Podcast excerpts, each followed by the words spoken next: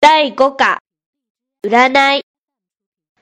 会話、熊本さん、占いってしたことある？ありますよ。こないだネットで生命判断の占いをやってみたんですよ。それで、どうだった？その中で、あなたと5人の男性の相性が占えますっていうコーナーがあったんですけど、男友達が少ない私はどうしても4人までしか思い浮かばなくて、うーんって悩んでたところに、にゃーって愛病の丸が登場したんです。わかった。丸の名前も入れたでしょその通り。最後の一人に丸と入れてエンター。そして、輝くハートマーク第1位に輝いたのは、瞳が凛々しい丸くんでした。僕もパソコンの占いで異性からのアプローチがあるかもって書かれていた日に、女の人が車で僕の車に軽くぶつかってきたことがあってね。へえ、それで何かロマンスでも始まったんですか？うーん、だったらいいんだけど、何もなかったよ。勇気が足りなくてチャンスを逃したんでしょいや、最初は期待してたんだけど、ごめんごめんって車から降りてきた人が、なんと親戚のおばさんでね。う。それはちょっと期待外れでしたね。というか、がっかりだよ。運命の出会いは、まだ先かないや、占いなんて関係なくて、運命の出会いというのはいつか必ず訪れますよ。待てば回路の日和あり、でしょ？どうやら、熊本さんは、占いを信じないようだね。まあ、どちらかというと遊び半分で、あまり信じませんね。でも、今まで当たったことはあるでしょ？うーん、強いて言えば、一回だけありましたね。それは何？ダイエット中に空腹に耐えられなくて、キティちゃんのキャンディーを食べたんです。占い付き、裏面を見てねってあったので、袋の裏を見ると、裏を見ると？誘惑に負けないでねって書いてありました。なんだ、なんか虚しいね。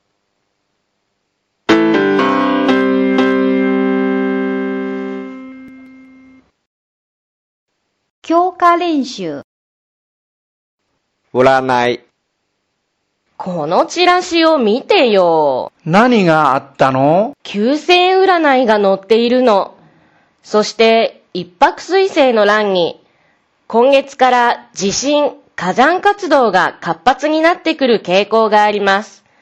レジャーは気象情報に注意して、とあってね。これって、一泊水星の人以外にも当てはまるんじゃないですか？うーん。もっと対象を絞った占いをしてほしいね。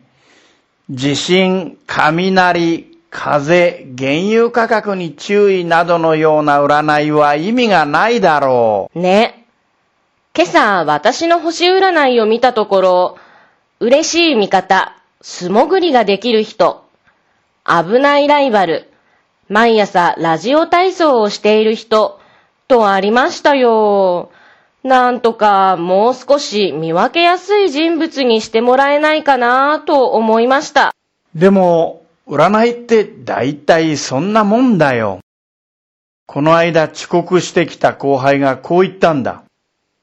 今日東海道線も横須賀線も止まってて、超最悪やっぱり今朝の目覚ましテレビの占いで、獅子座は最悪だったからなーって。おい、東海道線の利用者は全員獅子座かって言ってやりたかったんだけど、清水さんって厳しいね。いや、もう少し自分の頭を使ってもらいたいと思っただけのこと。自分の頭を使わないといえば、先輩に子供ができて、女の子だったら名前をみつきにするわって言いました。みつきってどんな感じかね？先輩もどんな漢字を当てるかって悩んで占い師にお伺いを立てたところ、海に映る月のイメージで海と月を当てましょう。ロマンチックでイメージがいいって言われたらしいですよ。海と月を組み合わせてみつきか。しかし俺だったら、クラゲって読んでしまいそうだな。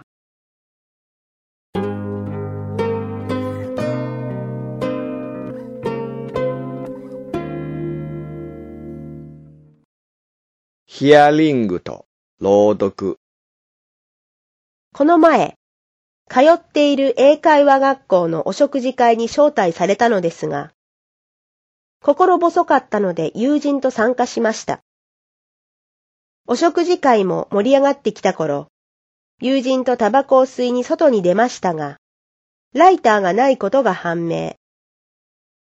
どうしようかと困っていたところに偶然、外人の先生が通りかかりました。すかさず友人が一言。Please fire! しばらく沈黙が訪れたのは言うまでもない。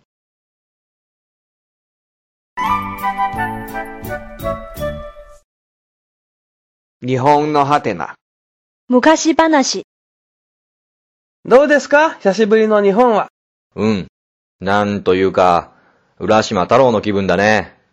街並みもすっかり変わってしまっているし、人もね、でも、たったの3年間ですからすぐ慣れますよ、きっと。うん。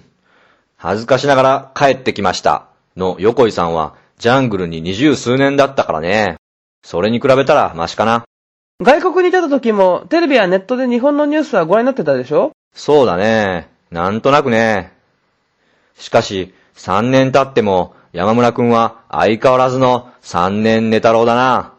あれじゃあ昇進しないわけだ。ええ、寝るときは人目につかないところで2、3分。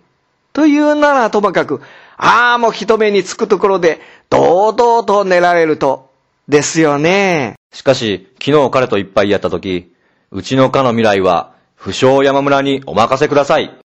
まあ、大船に乗ったつもりで、なんて、会見を上げてたけどな。大船？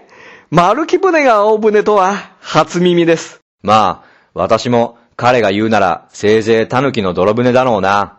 と思って、真面目に聞いてたわけじゃないんだけどね。本人は、俺は亀のタイプだと言ってますけどね。それだって、歩き続けたから買ったんだ。